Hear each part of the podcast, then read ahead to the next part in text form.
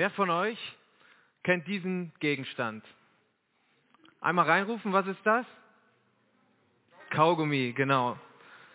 Dieses Kaugummi gebrauchen wahrscheinlich die meisten von euch am liebsten, um einen unangenehmen Geruch zu überdecken. Vielleicht, wenn man gerade jetzt an Weihnachten was Leckeres mit Knoblauch gegessen hat oder Fisch, dann greift man gerne hierauf zurück, darauf, äh, kaut darauf herum und schon hat man wieder einen halbwegs frischen Atem. Dieses Kaugummi ist aber seltsam und zwar deshalb, weil es zu den Lebensmitteln gehört. In meiner Definition waren Lebensmittel eigentlich immer Sachen, die man gegessen hat, die man runterschluckt und die einen satt machen, die einen quasi den Hunger stillen. Beim Kaugummi ist es ein bisschen anders. Man kaut und kaut und kaut und man wird trotzdem nicht satt. Man wird einfach nicht voll. Jemand, der wirklich Hunger hat, wird ein Kaugummi niemals befriedigen und niemals zufriedenstellen können. Und wenn man eine ganze Packung davon runterschlucken würde, würde es nur zu Magenverstimmungen führen. Also beim Kaugummi kauen macht man zwar die gleichen Kieferbewegungen wie beim Essen und man sieht auch von außen so aus, als würde man essen. Das Problem ist nur, man wird niemals satt werden. Im Moment befinden wir uns ja noch mit der Gemeinde in der Adventsthemenreihe, die Predigtreihe Gott ist da. Und heute soll das Thema sein, Gott ist da und bringt Erfüllung. Und wir wollen uns heute mal damit beschäftigen, was es bedeutet, dass Jesus für uns Erfüllung bringt, dass er gekommen ist, um uns wahre Erfüllung zu bringen. Und in diesem Zusammenhang möchte ich gerne zwei Punkte heute in der Predigt mit euch besprechen. Der erste Punkt ist die vergängliche Erfüllung und der zweite ist die ewige Erfüllung. Wir haben eben schon von Lukas den Predigtext gehört und in diesem Predigtext geht es ja darum, dass Jesus ähm, dem Volk erklärt, dass er das Brot des Lebens ist. Wir müssen verstehen, dass was dieser Geschichte vorangegangen ist. Und zwar war es da so, dass ein Tag vor dieser Begebenheit, die wir eben bei, von Lukas gehört haben, ein Tag vorher ist die Speisung der 5000 geschehen. Da war ein kleiner Junge, der hatte fünf Brote und zwei Fische. Und Jesus hat aus diesen fünf Broten und zwei Fischen 5000 Menschen äh, gesättigt. Und das ist halt die Geschichte, die vorangegangen ist. Daraufhin sucht das Volk Jesus und sie laufen ihm hinterher. Sie haben das Wunder erlebt und sie verstehen nicht, was es mit diesem Wunder auf sich hat und suchen nur nach irdischer Erfüllung. Deswegen sagt Jesus denen auch in Versen 26 und 27, Wahrlich, wahrlich, ich sage euch, ihr sucht mich nicht, weil ihr Zeichen gesehen habt, sondern weil ihr von dem Brot gegessen habt und satt geworden seid. Müht euch nicht um die Speise, die vergänglich ist, sondern um die Speise, die da bleibt zum ewigen Leben. Dies wird euch der Menschensohn geben, denn auf ihm ist das Siegel Gottes des Vaters. Die Menschen, die hatten erlebt, wie Jesus andere Menschen gesättigt hat. Er hat ihren Hunger gestillt, er hat ihnen Brot geschafft, obwohl nur ein paar Brote da waren, hat er es vervielfältigt, vervielfältigt so dass am Ende noch zwölf Körbe übrig waren. Und dann kommen die Menschen und suchen Jesus am anderen Ufer und man könnte jetzt meinen, okay, die haben es begriffen. Die kommen zu Jesus, sie haben das Wunder gesehen, sie suchen ihn, sie machen sich auf den Weg und sie fragen ihn, wie er da hingekommen ist. Und eigentlich ist das ja was Gutes. Das heißt, sie könnten begriffen haben, jemand, der solche Wunder tun kann, der kann ihnen auch geistliche Speise geben, der kann auch ihre tiefsten Wünsche und Sehnsüchte erfüllen. Jemand, der sowas auf die Reihe kriegt, der muss von Gott gesandt sein. Das muss der Messias sein, der in den Schriften und überall sonst immer wieder erwähnt wurde. Aber Jesus kennt ihre Herzen und er merkt auch, dass das nicht der Fall ist. Sie suchen ihn nicht, weil sie einen Sinn im Leben suchen, weil sie eine geistliche Erfüllung suchen, weil sie wissen wollen, wie ist dieses Wunder zustande gekommen und wie hat er das gemacht, wer ist dieser Mann. Sie interessieren sich nicht für Jesus an sich, sondern sie laufen dahin, wo es was umsonst gibt, dahin, wo es ja einfach was abzustauben geht, so wie Leute immer sind. Überall, wo es etwas gibt, was man nicht bezahlen muss, da scharen sich die Leute in Schlangen. Wenn im Real hier in Esbekamp immer dieser Families and Friends Tag ist, da werden manchmal Sachen bis zu 50 Prozent reduziert und an dem Tag kann man genau sagen, alle Kassen werden belegt sein, schlangenweise Menschen, der ganze Laden ist voll, weil da, wo Sachen stark reduziert sind, da kommen die Leute gerne hin und denken an sich und wollen da was abstauben. Wie wäre das wohl, wenn die da Leute, äh, wenn die da Sachen verschenken würden im Real? Da wäre ich mal gespannt zu sehen, wie voll der Laden dann wäre. Aber genauso war es auch mit dem Volk. Sie suchten nicht Jesus als Person, sondern sie suchten das Brot und sie wollten satt werden. Sie hatten kein Interesse an geistlicher Veränderung, sondern nur nach materiellen Gütern. Und deswegen sagt Jesus ihnen auch, ihr sucht mich nicht, weil ihr die Zeichen gesehen habt, sondern ihr sucht mich, weil ihr von dem Brot gegessen habt und satt geworden seid. Das ist auch so ähnlich wie beim Kaugummi kauen. Wenn man Kaugummi kaut, dann kriegt man einen guten Geschmack auf der Zunge. Man kann vielleicht einen Geruch überdecken, aber man wird den Magen nie füllen, so wie wir es eben schon gesagt haben. Und genau das können wir auch auf unser Leben heute übertragen. Wie oft wird die Gemeinschaft mit Jesus oder die Gemeinde oder der Gottesdienst missbraucht, um die eigenen Begierden und Wünschen zu erfüllen? Wie oft laufen auch gerade jetzt an Weihnachten Menschen in den Gottesdienst, um eine kleine Wohltat für die Seele zu erleben, um ein bisschen etwas für den Geist zu tun, so ein bisschen aus Traditionsgründen. Andere kommen in die Gemeinde, weil sie hier ihre Freunde haben, also kommen sie auch. Die Freunde lassen sich taufen, dann lasse ich mich halt auch taufen, dann gehöre ich dazu, dann werde ich angenommen. Andere wollen sich in der Gemeinde selbst verwirklichen. Sie kommen her, weil sie hier Möglichkeiten haben, sich an, einzubringen. Sie können Lob und Anerkennung bekommen, indem sie sich investieren, also bleiben sie. Andere bekommen hier ähm, ein beruhigendes Gefühl. Es fühlt sich gut an, wenn ich nicht lüge, wenn ich nicht stehle, wenn ich ein bisschen spende, dann mache ich was moralisch Gutes, dann bin ich ein guter Mensch, ich gehe sogar zum Gottesdienst, also gehe ich hier hin, ich bleibe hier.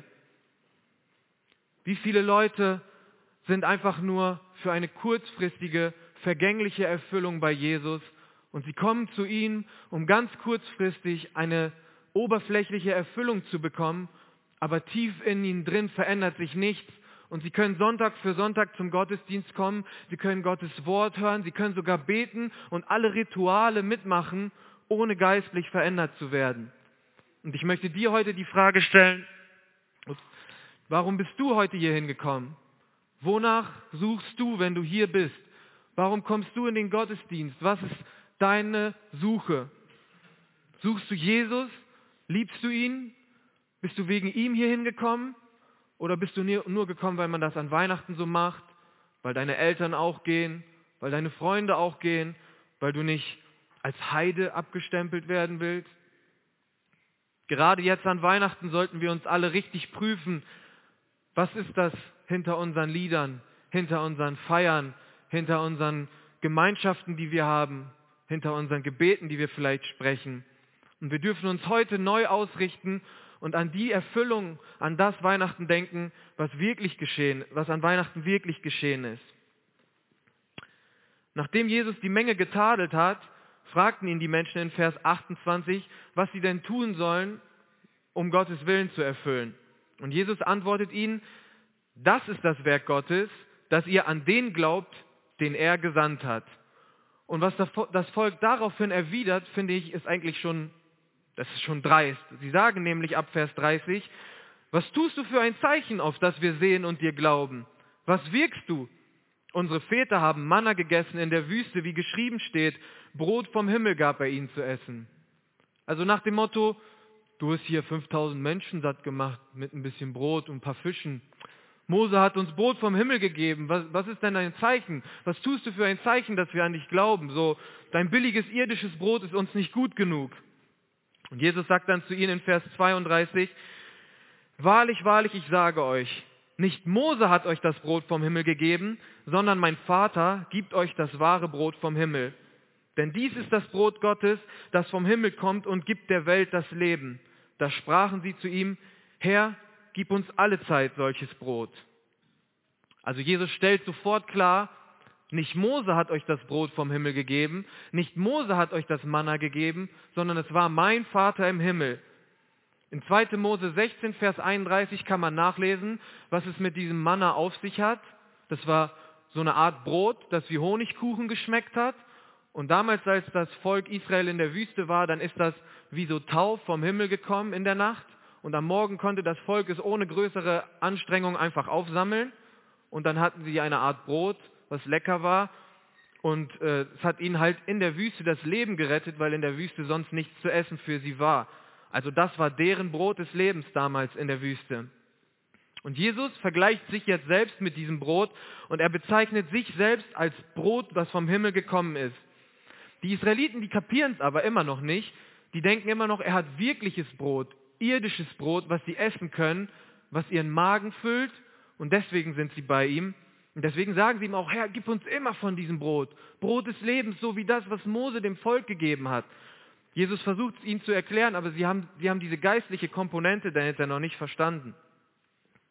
Das Volk ist nach wie vor nicht zu Jesus gekommen, um ihn kennenzulernen, sondern um noch mehr Brot zu bekommen.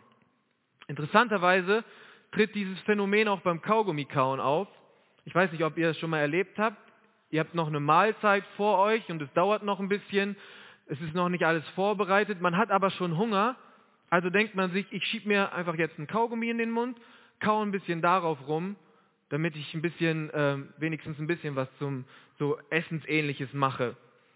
Das mag auch am Anfang so als Ablenkung funktionieren. Das Problem ist nur, nach kurzer Zeit merkt man, es grummelt im Magen und man bekommt noch mehr Hunger. Man hat noch mehr Hunger als vorher. Und das hängt damit zusammen, dass die Kieferbewegungen, die man beim Kaugummikauen hat, den Speichelfluss anregen. Dadurch bereitet sich der Magen vor, dass gleich äh, Nahrung reinkommt. Und dadurch wird das Hungergefühl noch verstärkt. Das bedeutet, diese vergängliche Erfüllung, dieses oberflächliche Kaugummikauen, das wird den Hunger nicht nur nicht befriedigen, es wird nicht diese Erfüllung bringen, die man sich sucht, sondern es wird es noch verschlimmern. Ich habe diese Erfahrung in meinem eigenen Leben selbst gemacht. Ich habe auch versucht, mich mit oberflächlichen Dingen zu erfüllen, mit, mit Partys, mit Feiern, mit Urlaub, mit Sport, mit allen Vergnügungen, was die Welt zu bieten hat, mit Geld und sogar mit Meditation, wie wir es im Anspiel gesehen haben. Das hat mir aber alles nichts gebracht und es war ein kurzfristiger Frieden, obwohl ich manchmal dachte, das ist mein Ding, da werde ich mich jetzt komplett rein investieren Trotzdem bin ich am Ende unglücklich eingeschlafen.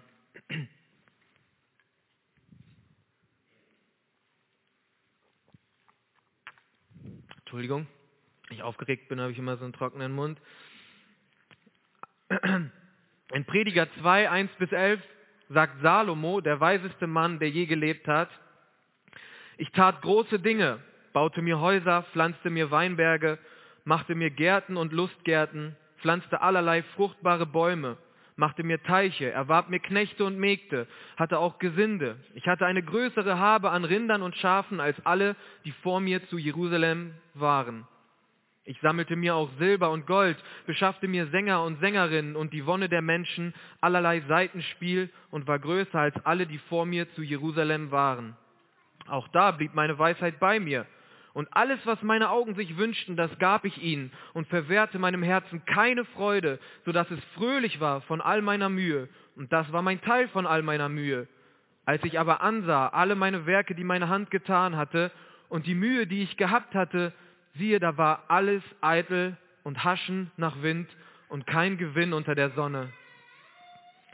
Salomo, der weiseste Mensch, der je gelebt hat, hat schon bevor Jesu überhaupt, Jesus überhaupt auf die Welt kam, schon begriffen, dass diese Suche nach den irdischen Sachen ihm niemals die wahre Erfüllung geben können. Sie können ihm niemals echte Erfüllung bringen.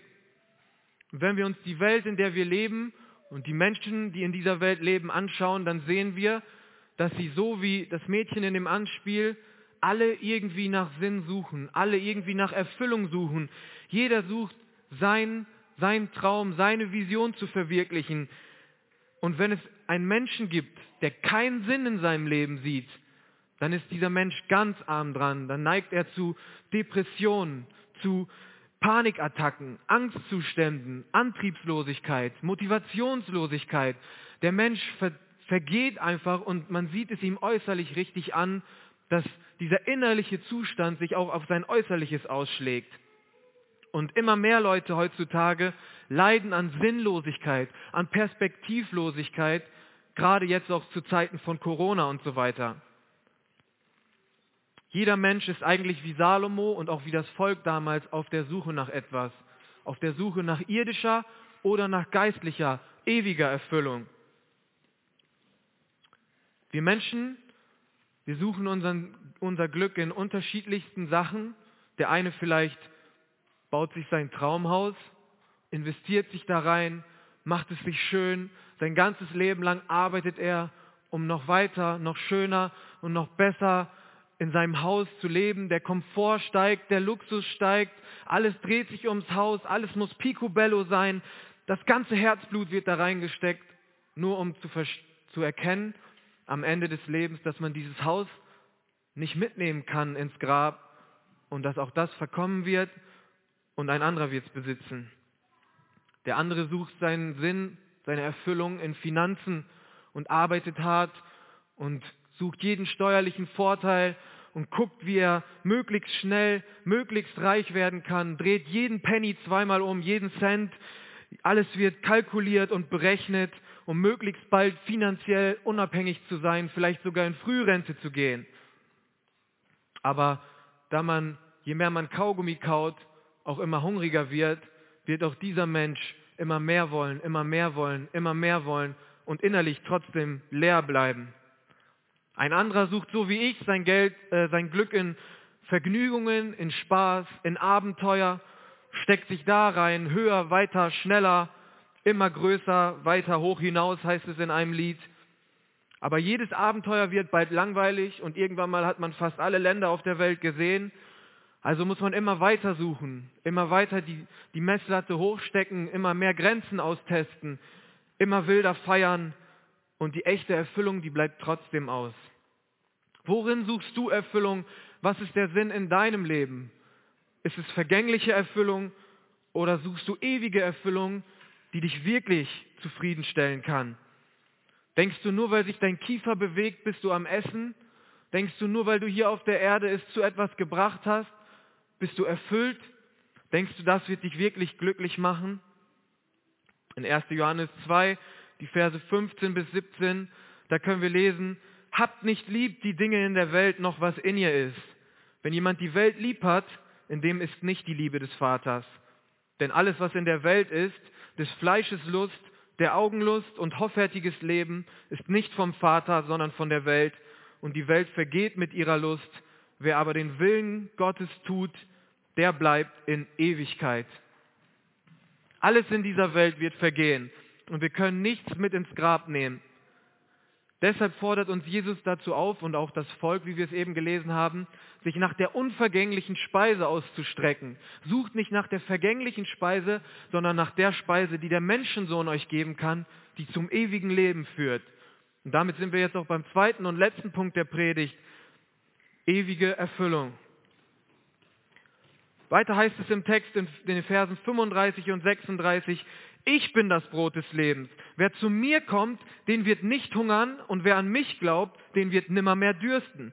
Aber ich habe euch gesagt, ihr habt mich gesehen und glaubt doch nicht. Jesus bezeichnet sich hier wieder als das Brot des Lebens. Er sagt, wer zu mir kommt, dem wird nimmermehr hungern und er wird auch nie wieder durstig werden. Jesus zeigt dadurch, dass er hier auch noch den Durst mit ins Spiel nimmt, dass es ihm nicht nur um den Hunger geht, im Sinne von irdischen Hunger haben, sondern er sagt, ihn wird auch nimmer mehr dürsten. Damit sagt er dem Volk, habt ihr es noch immer nicht kapiert? Es geht nicht um Brot. Es geht auch nicht um Gulasch oder um Reis oder Nudeln. Es geht nicht darum, sondern es geht auch nicht um den Durst. Es geht um diese ewige Erfüllung. Jesus versucht denen das richtig zu erklären und er nimmt noch einen zweiten Aspekt dazu, den Durst und das Wasser. Und trotzdem versteht das Volk es immer noch nicht. Und in den nächsten Versen will Jesus denen das dann noch weiter erklären. Er sagt denen, ich bin nicht gekommen, um den Willen, um meinen eigenen Willen zu tun, sondern den Willen meines Vaters. Und der Wille meines Vaters ist, dass er, dass er euch auferwecke am Ende der Zeit. Da zieht Jesus jetzt den Bogen von dem Brot, bezeichnet sich selbst als Brot und er zieht die Brücke zu dem ewigen Leben, zu der ewigen Erfüllung, diesen Hunger, den er stillen will, der über den Tod hinausgeht. Und in Vers 40 sagt er dann, das ist der Wille meines Vaters, dass wer den Sohn sieht und glaubt an ihn, das ewige Leben habe und ich werde ihn auferwecken am jüngsten Tag. Das ist das, was wirkliche Erfüllung bringt, ewiges Leben, Auferstehung von dem Tod und das war für die Leute damals ein riesiger Streitpunkt. Auferstehung der Toten, gibt es das überhaupt? Gibt es die Geisteswesen? Und Jesus sagt einfach, das, was ich euch geben werde, das ist ein Hunger, der, äh, ein, eine Befriedigung, eine Sehnsucht, eine Erfüllung, die über den Tod hinausgeht und die wir zum ewigen Leben für, äh, führen. Damals, als das, als das Volk Israel in der Wüste war, mussten sie täglich Manna sammeln. Außer am, Sam äh, am, Samstag, am Freitag, da haben sie für zwei Tage gesammelt, weil sie den Sabbat einhalten sollten, aber sonst mussten sie jeden Tag Manna sammeln. Jeden Tag Manna sammeln, weil wenn sie das nicht getan hätten, wären sie verhungert.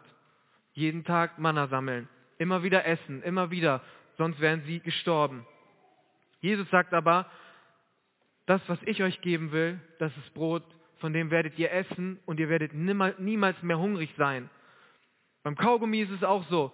Man nimmt einen Streifen in den Mund, kaut darauf rum, spätestens nach einer Stunde oder anderthalb, je nachdem, welche Qualität man kauft. Dann ist der Geschmack weg und man kaut einfach nur noch auf so einem Gummiball herum und man muss ihn wegspucken und sich einen neuen nehmen, wenn man den Geschmack wieder haben will. Ansonsten ja, ist es einfach nur ein geschmacksloses Erlebnis. Der, der Sinn oder die Erfüllung, die Gott uns geben will, ist nicht so kurzfristig, so kurzlebig wie das Kauen von einem Kaugummistreifen, sondern ihm geht es darum, den Tod zu besiegen und das war sein eigentlicher Ziel. Das Manna in der Wüste, dieses Brot vom Himmel, war nur ein schwacher Vorgeschmack auf das, was später durch Jesus einmal wirklich kommen würde. Und das ist doch eigentlich die Erfüllung, die man sich wünscht. Das ist doch die perfekte Art von Erfüllung. Wie kann etwas besser voll sein, als wenn es niemals wieder leer geht? Was wäre das für eine Tankfüllung, die ich einmal in mein Auto voll mache und das wird nie wieder leer? Oder ein Kühlschrank, den man einmal auffüllt und er wird nie wieder leer. Oder eine Batterie, eine Handyakku oder eine Autobatterie, die du einmal auflädst und die bleibt einfach immer voll. Ein Perpetuum mobile oder wie sich das nennt. Letztes Jahr waren Sandra und ich in Osnabrück und wir hatten da so einen kleinen Einsatz gemacht ähm, und haben einigen Obdachlosen so, auch jetzt um Weihnachten herum, so kleine Tüten gebracht paar Plätzchen hatte Sandra gebacken, eine Flasche Wasser rein, eine Bibel haben wir da reingepackt, weil wir einfach ins Gespräch kommen wollten mit einigen Obdachlosen, die an Weihnachten nicht so, eine, so einen Luxus haben wie wir heutzutage. Und wir sind da hingegangen und da war, da war ein so ein Obdachloser, der hatte so ein, ein verkrüppeltes Bein, das stand so komplett quer und mit dem Rücken muss er auch irgendwas gehabt haben. Und dann hatte er so seinen Krückstock und stand da so und wir haben den gesehen und er hatte so, ein, so in der anderen Hand so einen Becher. Und der hat einfach herzzerreißend ausgesehen und, und lief da so durch die Innenstadt. Und wir sind zu ihm hin, haben ihn dann das so in die Hand gedrückt und er hat reingeguckt und sagte, God bless you, God bless you. Auf einmal hat sich sein Gesichtsausdruck schlagartig verändert und er war so voller Dank erfüllt, weil er, er hat dann diese Plätzchen genommen und hat die gegessen. Ich habe noch niemals jemanden so essen sehen. Der, hat, der muss unglaublich Hunger gehabt haben. Der hat die reingestopft, hat die Tüte so versteckt, dass ihm die keiner klaut hinter so einer Säule. Und dann hat er, dann hat er die Plätzchen gegessen. Wir, uns sind die Tränen gekommen, als wir das gesehen haben, weil er so begeistert davon war, weil er so Hunger hatte. Der wollte diese Erfüllung, er brauchte was im Magen. Und ich weiß nicht, wie lange der nichts gegessen hatte. Und die Leute, wie er einfach ausgesehen hat. Es war einfach furchtbar. Und dann sind wir weggegangen und haben uns gefreut, dass wir ihm was helfen konnten. Aber wir wussten auch, ein oder zwei Tage später oder drei Tage später wird er an genau dem gleichen Ort widerstehen. Der Magen wird es verstoffwechselt haben. Der Hunger wird wieder da sein. Er wird wieder leer sein. Er wird wieder Hunger haben. Er wird wieder diesen verzweifelten Gesichtsausdruck haben. Er wird wieder traurig und perspektivlos durch die Innenstadt laufen und wieder auf jemanden warten, der ihm wieder was zu essen gibt. Wie genial und wie perfekt, wie überragend im Vergleich zu der vergänglichen Erfüllung, die diese Welt uns geben kann, ist die Erfüllung, die Gott uns eigentlich bereithält.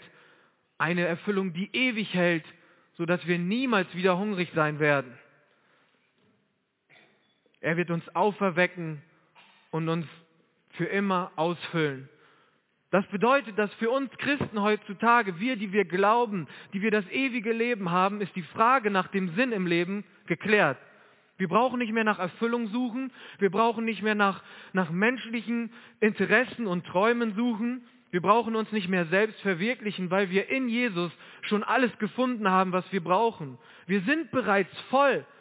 Ein Tank, der voll ist, den, den kannst du nicht mehr, den kannst du nicht mehr auffüllen. Die Batterie, wenn die irgendwann mal voll ist, dann blinkt die grüne Lampe, da brauchst du keinen Stecker mehr reinstecken. Genauso ist es auch mit uns Christen, weil wir sind erfüllt, erfüllt vom Heiligen Geist, erfüllt mit einer lebendigen Hoffnung, dass wir leben werden und nicht sterben werden, auch wenn unser Körper diese Dimension der Zeit verlässt. Wir haben Liebe, Freude, Frieden, Geduld, Freundlichkeit, Güte, Treue, Sanftmut, Selbstbeherrschung, die ganze Frucht des Geistes, dieses ewige Leben, diese Hoffnung, alles, was sich der Mensch in seinem tiefsten Innersten, wonach er sich sehnt, was er sich wünscht, all das haben wir in Jesus Christus. Und was macht das mit dir, wenn du sowas hörst? Was erweckt das in dir? Was bringt das in dir hervor, wenn du diese Sachen hörst, was dir in Jesus eigentlich alles geschenkt ist? Hat es einen Einfluss auf dein Leben? Hat es einen Einfluss auf deine Art und Weise, wie du mit deinen Mitmenschen umgehst? Worüber redest du mit ihnen? Sagst du ihnen, ich habe eine Art der, des Hungers, eine Art der Erfüllung, die deinen Hunger für immer stillen kann? Erzählst du ihnen davon, was in deinem Leben passiert ist, was Jesus in deinem Leben gemacht hat? Gehst du zu dem Obdachlosen und gibst ihm ein paar Plätzchen, aber solche Plätzchen, dass er niemals wieder hungrig ist? Was macht das mit dir? wenn du weißt, dass du ewig leben wirst und dass du hier nicht zu Hause bist. Egal ob Corona da ist, ob die Welt untergeht, egal was passiert. Was macht das mit dir, wenn du weißt, dass du in Jesus schon die Erfüllung hast? Ich möchte dich dazu ermutigen, dazu auffordern, heute neu über diese Erfüllung nachzudenken und anderen diese Möglichkeit zu bieten, diese Erfüllung auch zu bekommen. Also wir Christen, wir dürfen erfüllt sein von Jesus. Er ist der Sinn unseres Lebens. Er ist der Kern unserer Existenz. Er ist der Ursprung der Erfüllung, die Quelle unserer Energie. Er ist die wahre Erfüllung und preis den Herrn, wenn du das jetzt schon erlebt hast, wenn du diese Erfüllung schon hast. Aber wenn nicht, dann möchte ich dir sagen, diese Tür ist seit dem allerersten Weihnachten offen. Wenn du diese Erfüllung noch nicht hast, wenn du das noch nicht erlebt hast, dass Jesus in dein Leben kommt und dir Erfüllung gibt und alle deine tiefsten Sehnsüchte erfüllt und einfach alles neu macht.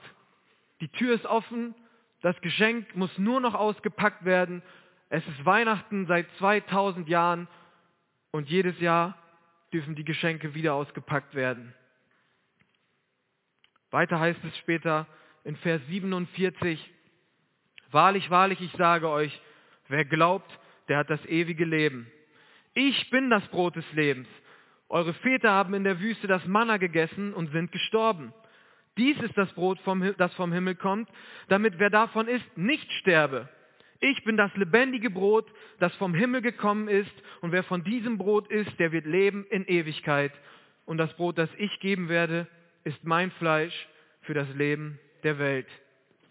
Jesus gibt hier ein Versprechen und er sagt, wer glaubt, der hat das Leben, weil ich mein Leben gebe für das Leben der Welt. Ich gebe mein Leben für dein Leben. Du hast dein Leben verwirkt, ich gebe es für dich. Das verspreche ich dir. Wenn du daran glaubst, wenn du das annimmst, hast du ewiges Leben. Und du wirst niemals wieder hungrig sein.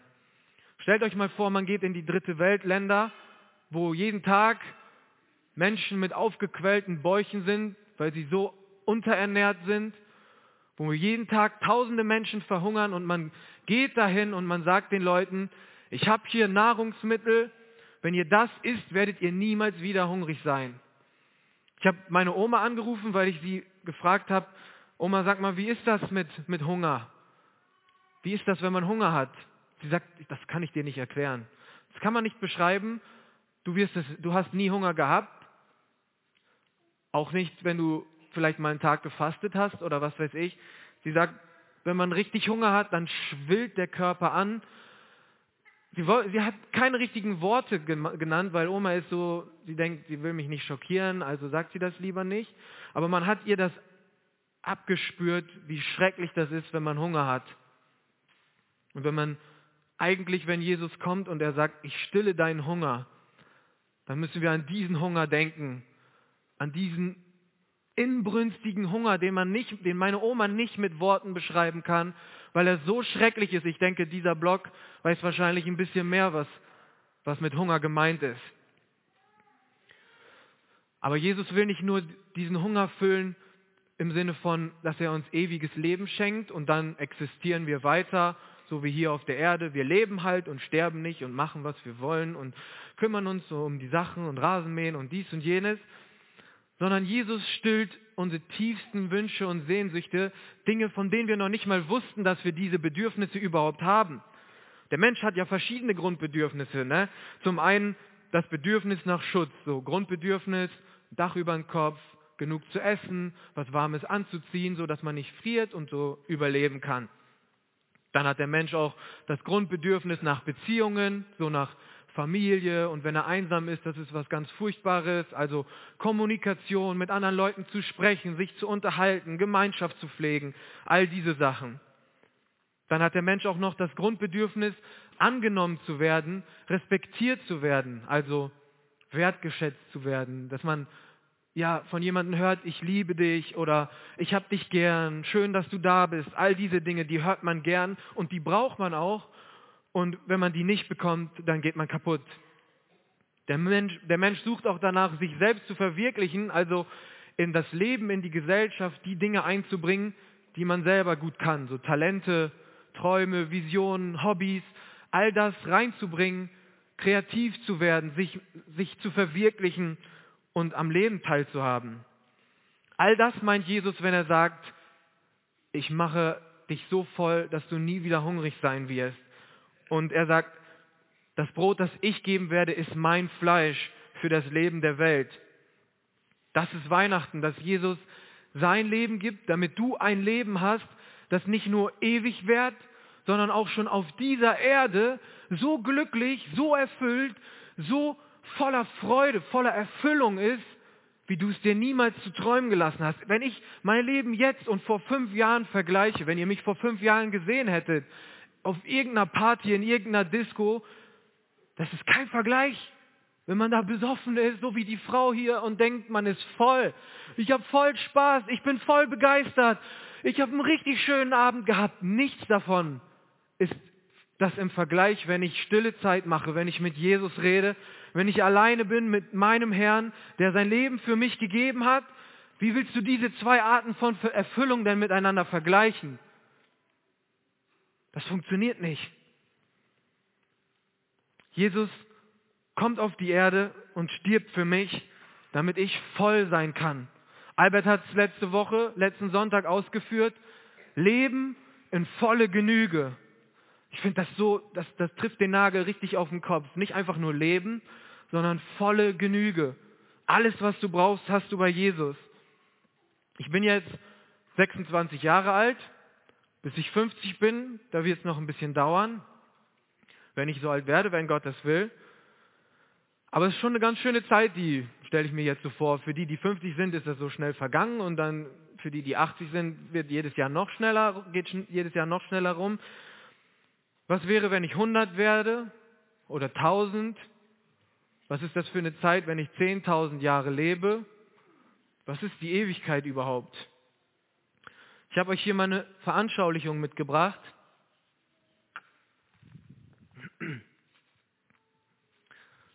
Hier in diesem Korb ist ein Seil. Dieses Stück Seil, was abgeklebt ist, das repräsentiert die 70, 80 Jahre Durchschnittsalter in Deutschland.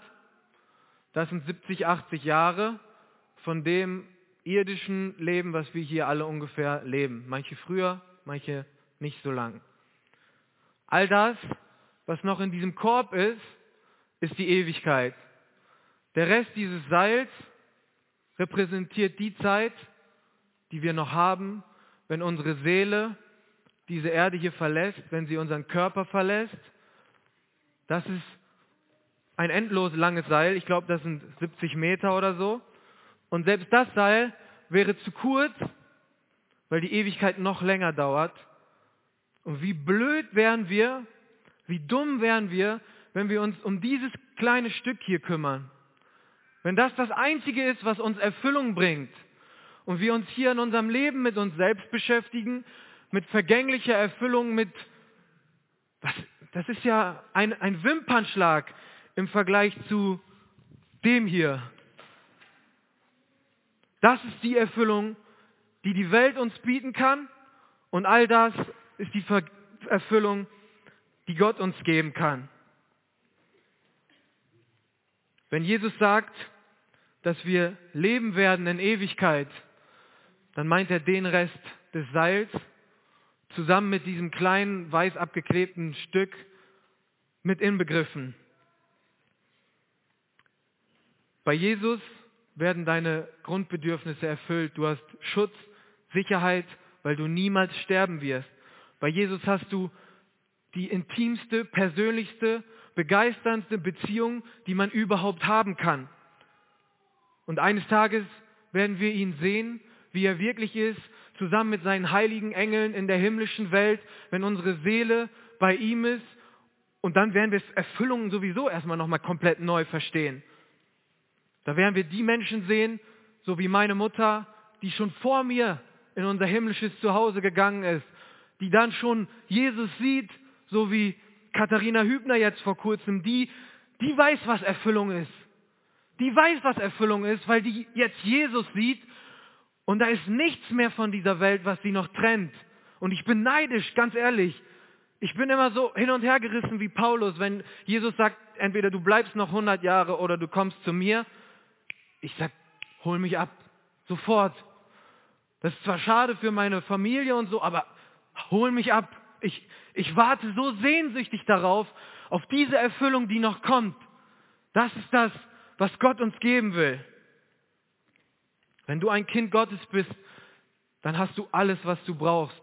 Du kannst so begeistert sein, du kannst so froh sein, du bist erfüllt, du bist ewig erfüllt. Preis den Herrn dafür, Halleluja. Lass dir dieses Weihnachtsgeschenk aber auch nicht entgehen, wenn du das noch nicht bist. Wenn du jetzt nicht sagen kannst, hol mich ab, Herr. Ich bin noch nicht bereit. Ich bin noch nicht fertig. Ich, ich klammer noch an irgendetwas in dieser Welt. Ich, ich halte noch etwas zurück. Ich will dir ja folgen, aber irgendwie habe ich Angst, ich würde was verpassen in dieser Welt oder was wird der oder der von mir denken und dann muss ich all das machen und ich muss um Entschuldigung bitten und keine Ahnung was. Lass dich davon nicht abhalten, weil es ist dumm, sich an dieses kurze Stück zu klammern, wenn die Ewigkeit vor der Tür steht. Jesus sagt in Johannes 17, Vers 3, das aber ist das ewige Leben, dass sie dich, der du allein wahrer Gott bist und den du gesandt hast, Jesus Christus, erkennen. Das ist die wahre Erfüllung. Suche danach in deinem Leben, Gott zu erkennen. Und ich möchte abschließen mit einer Geschichte aus meinem eigenen Leben.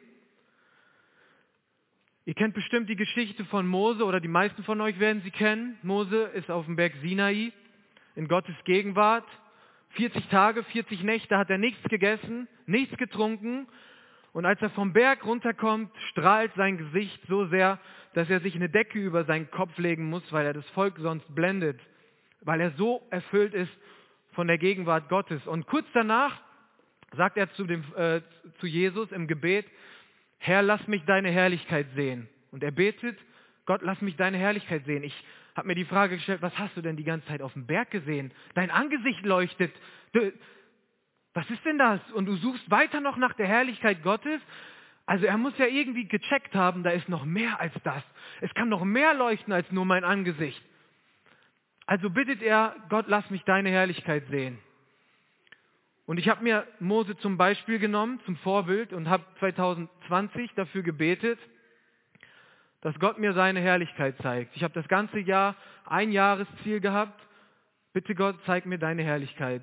Muss auch nicht so wie Mose sein, mit leuchtendem Gesicht und so. Muss einfach nur, dass ich deine Herrlichkeit sehe. Und wie du das machst, ist dir überlassen.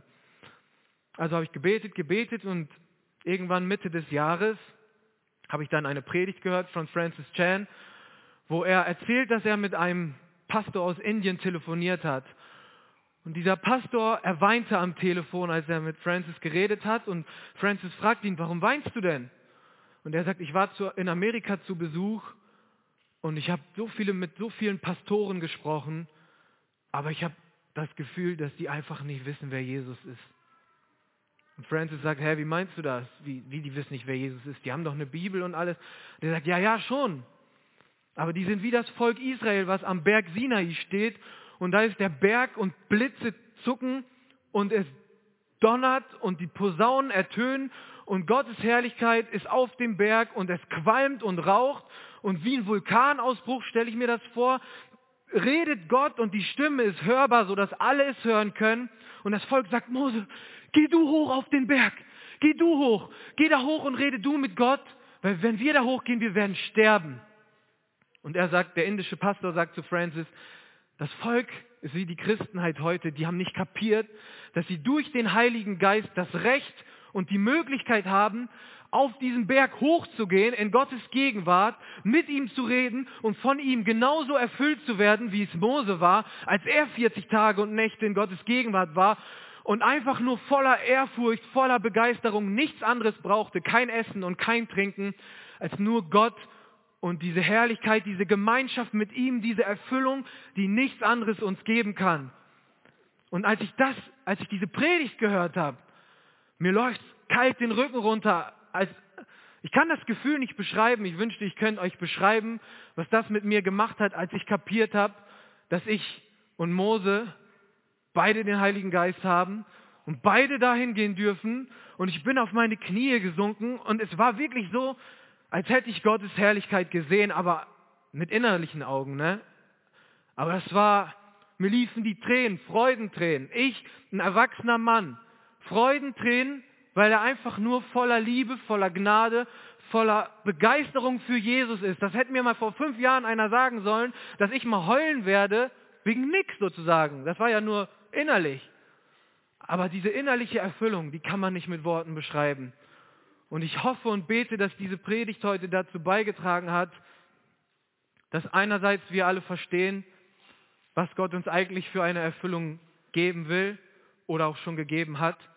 Und dass diejenigen, die das noch nicht haben, anfangen danach zu suchen. Und zwar bei Jesus zu suchen und nicht in der Welt. Amen.